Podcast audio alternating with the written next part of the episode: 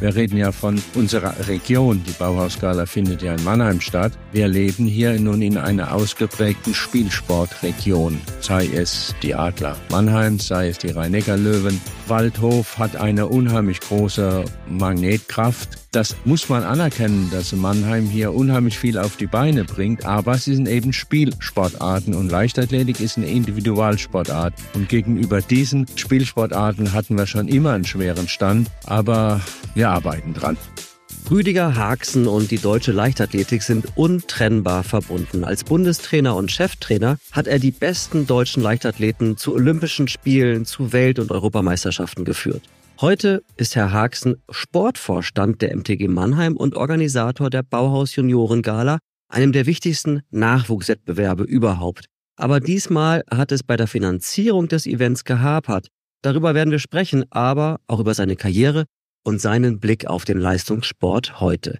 Herzlich willkommen beim Mannheimer Morgen und herzlich willkommen zu Mensch Mannheim, lieber Rüdiger Haxen. Herzlichen Dank für die Einladung. Wir bleiben aber gleich beim Thema, ganz aktuell, diese Juniorengala, die am 22. und 23. Juni im Michael-Hoffmann-Stadion stattfinden soll. Wird sie stattfinden? Ja, sie wird stattfinden, nachdem es nun doch gelungen ist, einige Sponsoren zu begeistern für die Veranstaltung. Es ist ja die größte Leichtathletik-Nachwuchsveranstaltung der Welt und hat ihren besonderen Stellenwert. Auch im Mannheimer Sportgeschehen sind glücklicherweise einige helfende Hände eingesprungen, so dass ich davon ausgehen kann. Es sind noch ein paar kleine Restlücken da, aber dass wir die schließen können. Mal zum Rahmen erstmal, wie viele Athletinnen und Athleten werden wir da sehen? Wir werden voraussichtlich wieder roundabout 250 bis 300 Sportlerinnen und Sportler international haben und aus Deutschland, also auch die besten deutschen Athletinnen und Athleten im U20-Bereich, die werden sich in etwa so auf 150 bis 180 belaufen. Welches Leistungsniveau werden wir da sehen? Ja, wir müssen davon ausgehen, dass die Nation ihre allerbesten schicken.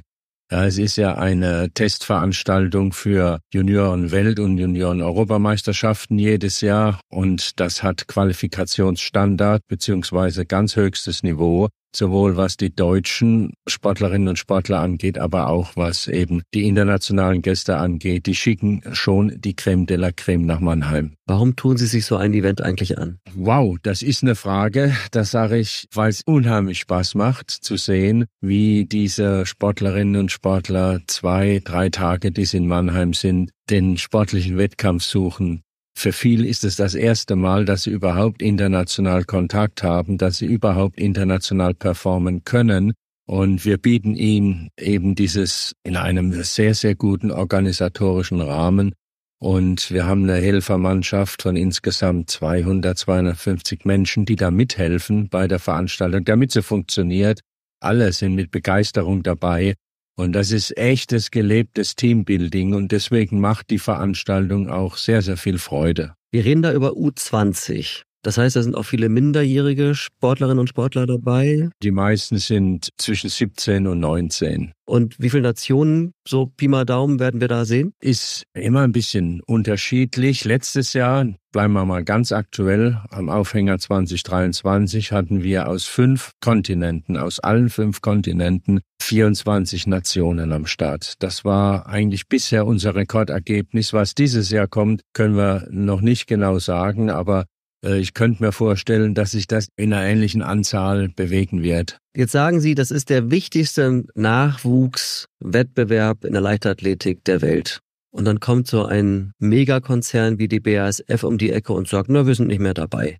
Wie hat Ihnen das das Unternehmen beigebracht? Ja, zunächst mal tat diese Information weh, weil die BASF war 17 oder 18 Jahre immer verlässlich dabei und wir konnten uns darauf eben verlassen. Und äh, man hat äh, uns, man hat mir gesagt, dass eben die Gesamtsituation in der Wirtschaft nicht bedenklich sei, aber dass man sowohl in sportlichen als auch in kulturellen Engagements hier deutlich zurückfahren muss. Das merken ja auch andere Partner hier in der Region, dass die BASF sich deutlich zurückgezogen hat dann hört man eben immer wieder die gestiegenen Energiekosten und andere begleitende Faktoren, die ein Sponsorenengagement hier immer schwieriger wohl machen lassen. Können Sie es verstehen, dass die BASF bei so einem Ereignis sich im Grunde auch aus einer gesellschaftlichen Rolle zurückzieht, nämlich Gemeinwohl, Sport, Nachwuchs, das sind ja Themen, die uns verbinden, dass es sich aus so einem Thema zurückzieht? Verstehen kann ich es nicht, aber ich muss es akzeptieren. Weil wir sind ja nun wirklich eine, oder wie Sie sagen, es ist ein gesellschaftliches Engagement. Wir tragen bei zur Völkerverständigung, eine friedensstiftende Veranstaltung. Wir hatten die letzten Jahre immer die Ukraine dabei, seit dieser fürchterliche Krieg ausgebrochen ist. Das war ganz wertvoll, diese Sportlerinnen und Sportler zu Gast zu haben. Wir hatten Israel mit am Start die letzten beiden Jahre. Insofern kann ich es nicht ganz verstehen, dass eben diese Veranstaltung, die ja dadurch charakterisiert ist, dass sie eine nicht kommerzielle, eine Non-Profit-Veranstaltung ist. Es gibt keine Antrittsgelder, es gibt keine Boni, es gibt überhaupt nichts außer einem schönen Pokal oder einer Medaille für den Sieger oder für die ersten dreien. Ansonsten gibt es diesbezüglich überhaupt keine geschäftlichen Abwicklungen. Insofern haben wir eigentlich immer im Ausgaben-Einnahmenbereich gearbeitet. Und insofern fällt es umso schwerer, dies zu verstehen. Aber es ist so. Denken wir mal an andere Veranstaltungen in der Region. Der Mannheimer Marathon fällt ja auch aus. Ja, insofern reihen wir uns ein in die bedauerliche Liste derjenigen Veranstaltungen, die es schwer haben und möglicherweise immer schwerer haben werden künftig. Nun haben Sie durch Ihr Netzwerk aber geschafft, die finanzielle Lücke halbwegs zu schließen. Wer hilft da jetzt mit? Ja, ich möchte jetzt nicht im Einzelnen die Firmen aufzählen, weil es ist noch nicht alles in trockenen Tüchern. Aber es sind arrivierte, gestandene Mannheimer Firmen, auch aus der Metropolregion, die sich mit der Veranstaltung identifizieren, auf die man sich verlassen kann. Das macht dann wiederum Freude, dass es doch noch einige gibt, die sagen, okay, wir stehen dazu und wir ziehen mit euch zusammen die Veranstaltung durch. Dass es heutzutage so schwer ist, so ein sportlich unbestritten hochwertiges Ereignis zu organisieren, ist das sinnbildlich für den gesellschaftlichen Stellenwert von Leichtathletik in Deutschland? Der Stellenwert der Leichtathletik ist für diejenigen, die die Leichtathletik ausüben, für die Sportlerinnen und Sportler natürlich extrem hoher, weil wenn sie mit höchstem Talent und gepaart mit äh, Disziplin, Leidenschaft und Freude ihren Sport realisieren, dann ist das ganz, ganz große Kultur in meinen Augen. Aber die Anerkennung, und das ist ja der Punkt, die gesellschaftliche Anerkennung fällt relativ schwer, wie das generell bei den olympischen Sommersportarten die Entwicklung in der Form sich zu manifestieren scheint. Wir haben es etwas schwieriger als früher.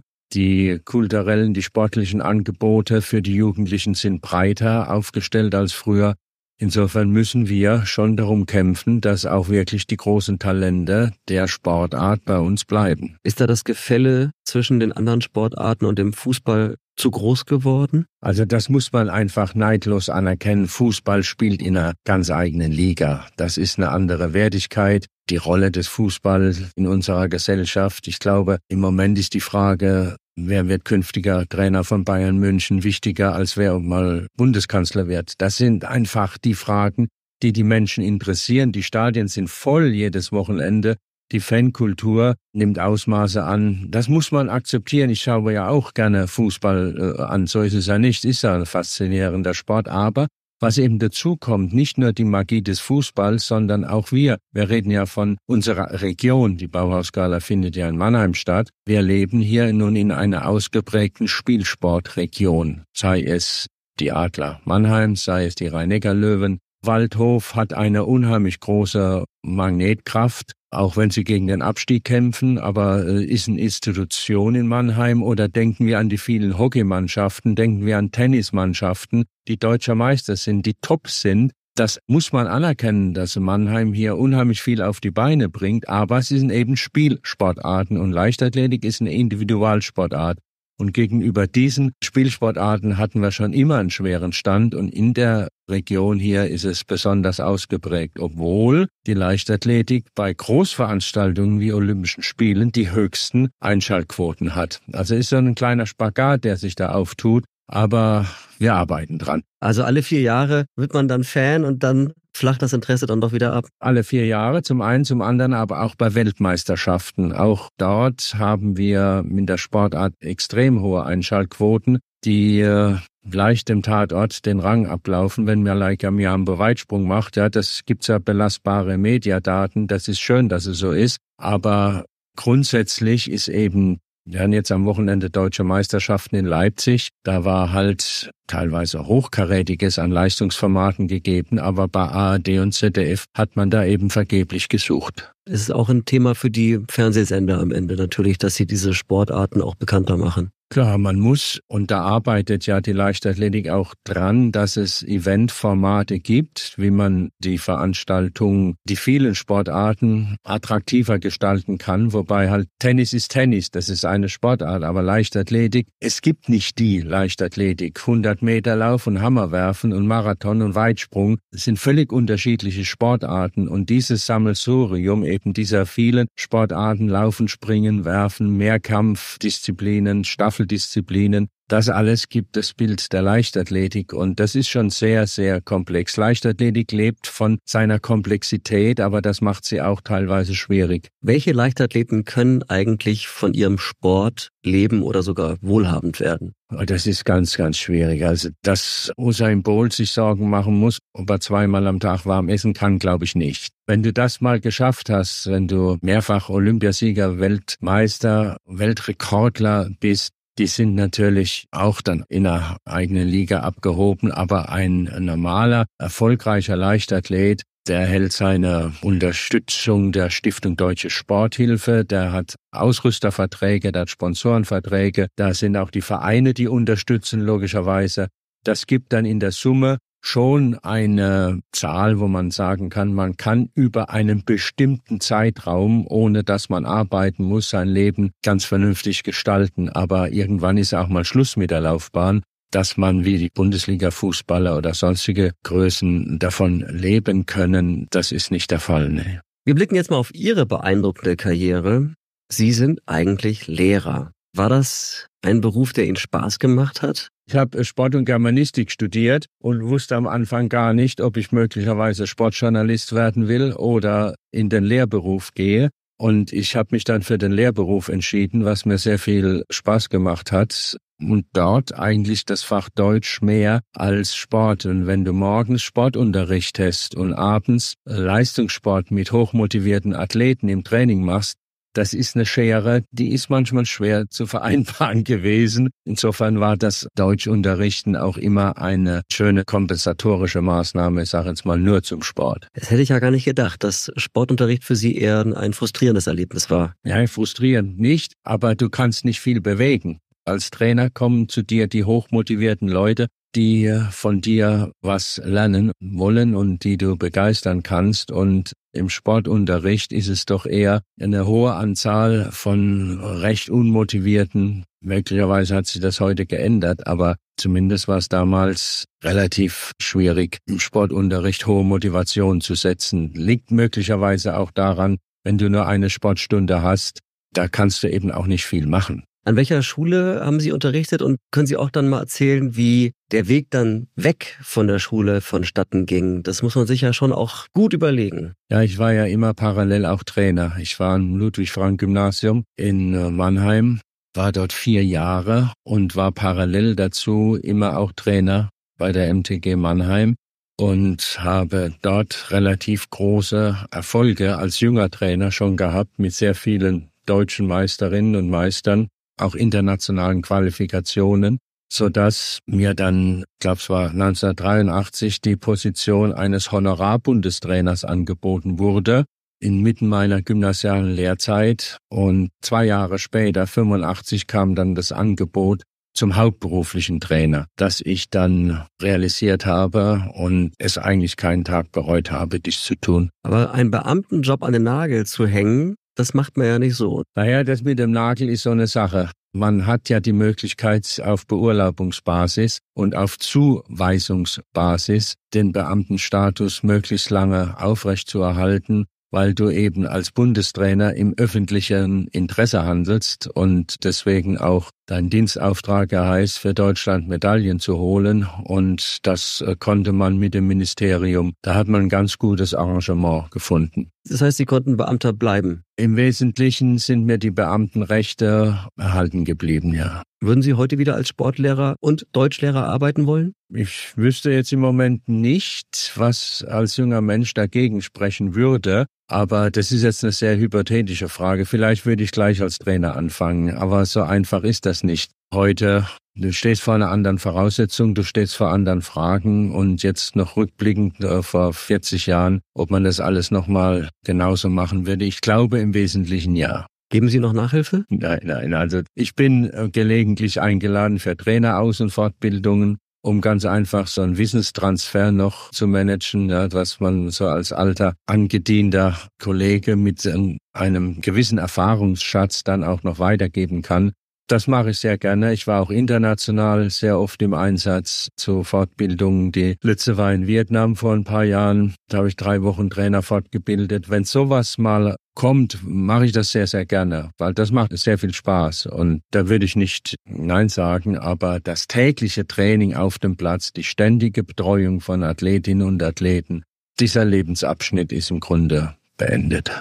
Können Sie jetzt spontan sagen, wie viele Turniere Sie als Bundestrainer beziehungsweise auch mal als Cheftrainer betreut haben? Man muss davon ausgehen, dass es immer einen Jahreshöhepunkt im Sommer gibt, sei es Europa, Weltmeisterschaften oder Olympische Spiele.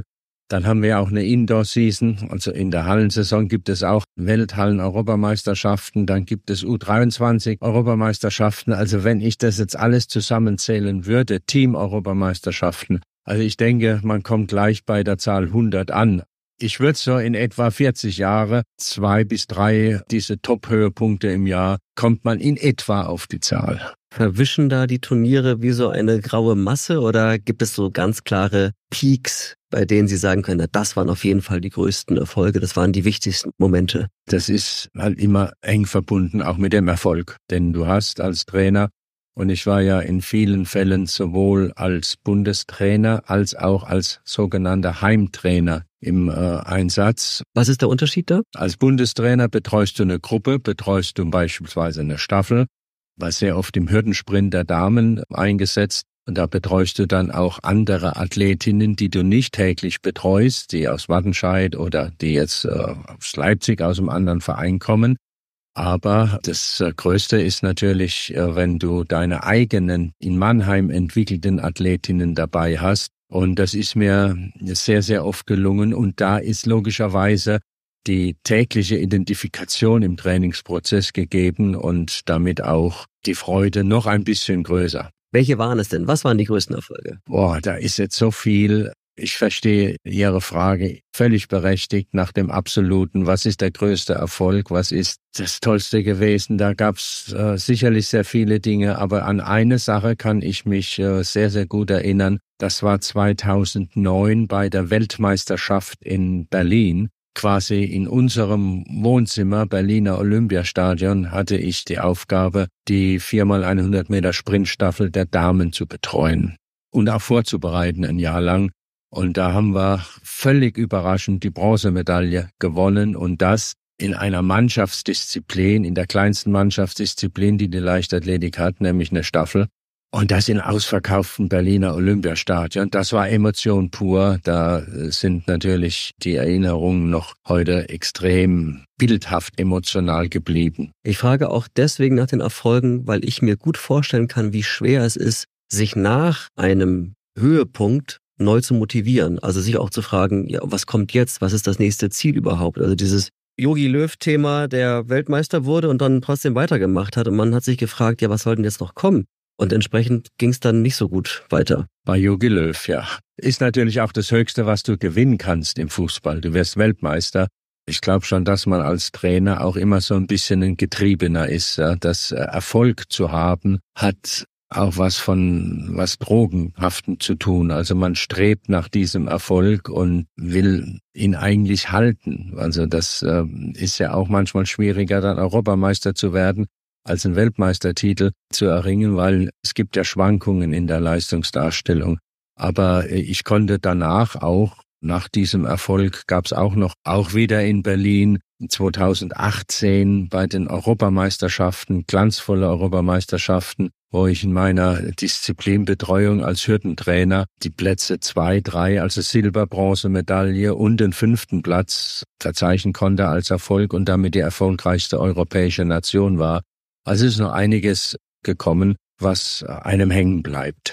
Warum eigentlich Hürden? Was hat Sie zu den Hürden geführt? Das ist eine gute Frage, weil ich konnte das selbst gar nicht. Ich war eigentlich immer Sprinttrainer.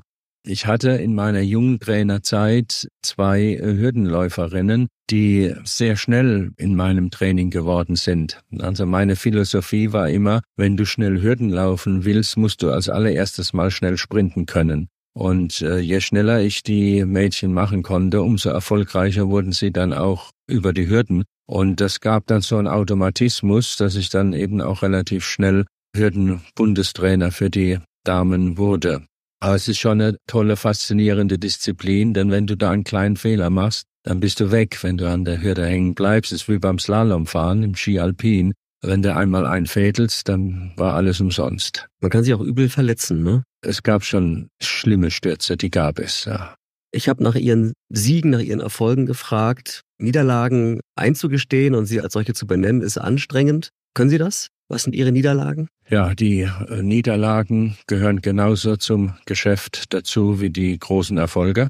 Die größten Niederlagen waren immer dann, wenn ein Athlet, Athletin sich verletzt hat. Also wenn du nebendran stehst, die Verletzung mitkriegst und kannst nichts dagegen machen. Das sind dann Umstände, die mich auch sehr nachdenklich immer gemacht haben, wo du nachts aufgewacht bist und hast überlegt, Mensch, jetzt ist da eine Beugerverletzung oder eine andere Muskelverletzung da. Hast du im Training irgendwas falsch gemacht? Also ich finde, man muss immer bei sich selbst anfangen. Bei der Ursachenfindung hat man möglicherweise dazu beigetragen, damit sich der Athlet, die Athletin da jetzt verletzt hat.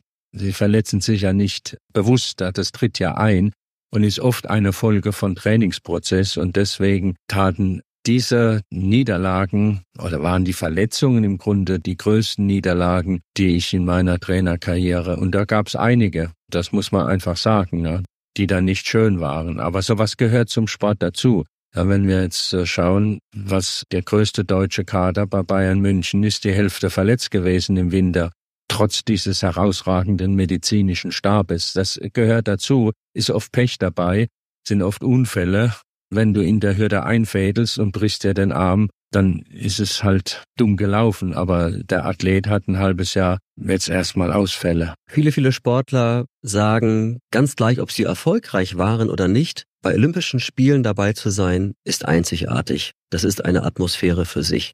Können Sie das auch so sagen? Uneingeschränkt, ja. Also Olympische Spiele sind der Höhepunkt wenn die besten Sportler der Welt nicht nur in einer Sportart wie jetzt der Leichtathletik, sondern in allen Sportarten zusammenkommen, geht man ins Olympische Dorf und sitzt neben Nowitzki beim Frühstück ja, und äh, sieht andere Sportgrößen, unterhält sich mit denen. Diese Community bei Olympischen Spielen ist einmalig. Ich kann jeden Sportler, Sportlerin, auch jeden Trainer, auch jeden Betreuer, auch jeden Physiotherapeuten, auch jeden Arzt der da mal dabei war und davon schweren verstehen, dass es was ganz Besonderes, Einmaliges ist. Und es ist die größte Faszination, ja, wenn wir uns gerade den jüngsten Olympiasieg von Alexander Zverev Tennis äh, Tokio, wie der gestrahlt hat mit der Deutschlandfahne, das war nicht gespielt. Das war ehrlich, das war authentisch. Also Olympische Spiele sind schon was ganz Besonderes. Welche Spiele waren Ihre besten, wichtigsten, schönsten? Jetzt kommt wieder die Frage nach dem Absoluten. Ja, das ist äh, berechtigte Frage, eine sehr berechtigte Frage und ich will auch nicht drumherum reden. Alle sieben, bei denen ich dabei sein durfte, hatten logischerweise ihr eigenes Flair. Meine aller, allerwichtigsten waren die 1972 in München, da war ich im Olympischen Jugendlager und habe meine Frau kennengelernt, die damals äh, eben auch im Olympischen Jugendlager dabei war. Und da war mir eigentlich auch klar, Olympische Spiele, das ist was, das sollte mal dein Leben, dein späteres Leben prägen. Und das hat's auch getan.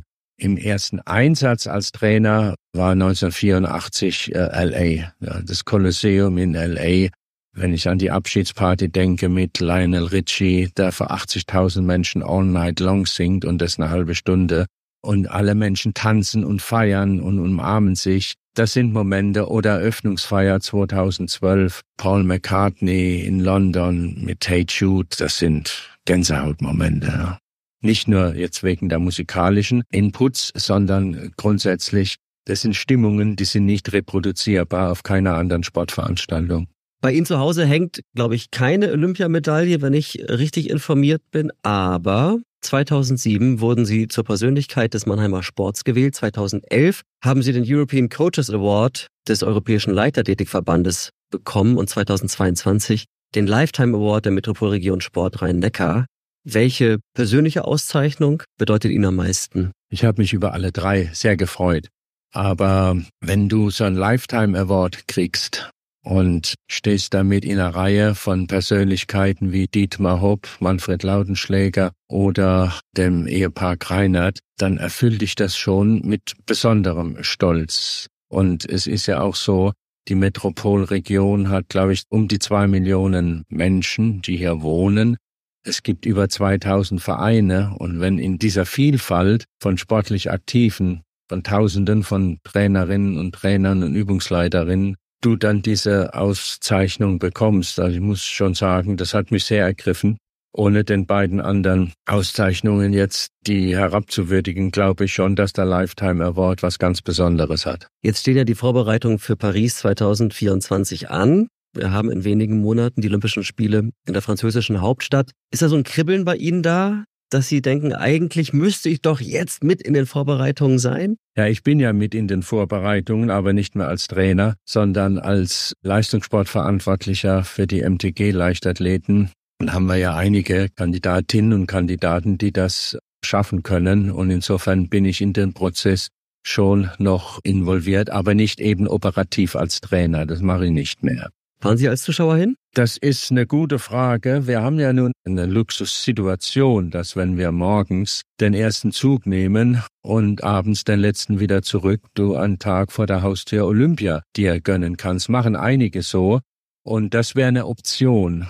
Ob ich es dann wirklich so mache mit meiner Frau, müssen wir uns nochmal den Zeitplan anschauen. Aber was ich sehr genieße, da hatte ich früher die Möglichkeit selten, das Fernsehen ist so eng dabei und mit Hintergrundberichten und auch dieses Querschauen in andere Sportarten rein, das hatte ich ja früher nie, weil du warst ja immer deiner Sportart behaftet und hast dann selten über den Tellerrand rausschauen können. Und was das Fernsehen da macht, das ist schon großartig und deswegen wird es möglicherweise ein Mix gehen, vielleicht mal ein, zwei Tage hinfahren und den Rest würde ich dann wohl vom Fernseher genießen. Ja. Also nicht viele Termine während der Zeit, sondern da wird Sport genossen. Olympia hat Hoheitsrechte, ja. Dann auch im Hause Haxen, ja. In den Medaillenrängen, da war Deutschland schon immer sehr, sehr weit oben bei Olympischen Spielen. Wir können natürlich jetzt behaupten, das hat auch viel mit Ihnen zu tun gehabt. Rio lief noch ganz gut 2016, Platz 5, Tokio Rang 9, nicht mehr so gut vor vier Jahren. Wo stehen denn die Deutschen momentan, wenn wir auf Paris schauen? Das ist eine sehr, sehr, sehr komplexe Frage. Also Leichtathletik sind ja, das jetzt auf mich zu beziehen, wäre nicht ganz redlich. Wir haben ja viele, viele, viele äh, äh herausragende Trainer in allen äh, leichtathletischen äh, Disziplinen. Aber Ihre Feststellung ist völlig zutreffend. Wir sind im erfolgsorientierten Abschneiden, was Medaillenränge und was Nationenpunkte angeht, absolut rückläufig. Die Tendenz ist äh, sichtbar und man muss schauen, ob es gelingt, für Paris die Leistungsträger zu mobilisieren. Wenn natürlich eine Malaika, so wie letztes Jahr leider Gottes durch Verletzung ausfällt im Weitsprung, dann ist da fast eine sichere Medaillenbank dann ausgefallen. Das schlägt natürlich dann auch zu Buche Genauso wie der Speerwerfer Johannes äh, Vetter, der ja auch schon deutlich über 90 Meter geworfen hat. Es gibt einige in einem Team, in einer Mannschaft, in einer Spielsportart, wenn da ein Leistungsträger ausfällt, kannst du ihn möglicherweise ersetzen. Wenn du aber in einer Individualsportart, wenn da einer ausfällt, den zu ersetzen, ist, ist extrem schwierig. Das ist eigentlich unmöglich. Deswegen hoffe ich und wünsche vor allen Dingen der Leichtathletik, dass die deutsche Mannschaft mit äh, allen Leistungstränen gern gesund an den Start gehen kann. Und bei dem ganzen Bewertungsprozedere darf man auch nicht unterschätzen, dass die anderen Nationen unheimlich aufgeholt haben. Ja, also Nationen wie Norwegen, Dänemark, Belgien, Holland, Schweiz, die haben in den Sommersportarten, die Schweiz früher immer als Wintersportnation, jetzt auch ganz groß im Sommersport in der Leichtathlet, die haben unheimlich viel investiert, unheimlich viel getan dafür. Mit der internationalen Situation müssen wir uns jetzt äh, betteln, das ist so. Wir werden sehen, wie es ausgeht. Mit Ihnen drücken wir auf jeden Fall die Daumen, Herr Haxen. Wir kommen schon zum Finale. Und jetzt dürfen Sie die folgenden drei Sätze mal beenden. Nummer eins. Der für mich unvergesslichste Wettkampf war. Ja, ich hatte es ja vorhin schon angedeutet. Das war die Weltmeisterschaft 2009 in äh, Berlin. Unsere Heimweltmeisterschaft. Das war berauschend. Nummer zwei. Der größte Sportler oder die größte Sportlerin aller Zeiten ist. Eine schwierige Frage. Ich würde vielleicht etwas überraschend Jesse Owens nennen. 1936 vierfacher Olympiasieger. Die amerikanische Mannschaft musste mit dem Schiff ins Nazi-Deutschland anreisen. Es war nicht gerne gesehen von den deutschen Nazi-Offizieren, dass hier ein schwarzer Sprinter vier Goldmedaillen gewinnt. Es hat mich als kleiner Bub schon, obwohl mir der Sachverhalt nicht so klar war nach dem Krieg, aber das hat mich also sehr beeindruckt. Und so ganz nebenbei ist er äh, 1935 Jahr vorher schon, ist Jesse Owens acht Meter 13 oder 14 gesprungen. Das ist unglaublich. Sehr viel weiter wird heute in, im Schnitt auch nicht gesprungen. Und das ist bald 100 Jahre her. Sehr schön. Und Nummer drei. Die Mannheimer Junioren-Gala wird es 2024 sicher geben. Und darüber hinaus? Müssen wir schauen, wie wir es dieses Jahr hinkriegen und dann Ableitungen treffen. Lieber Rüdiger Haxen, wir wünschen Ihnen dabei auf jeden Fall viel Erfolg und vielen Dank jetzt für den Besuch. Ich danke Ihnen. Das war Mensch Mannheim, der Interview-Podcast des Mannheimer Morgen. Vielen Dank für eure Treue und die nächste Folge wird wieder spannend. Ich verspreche es euch. Wir hören uns. Euer Carsten Kamholz.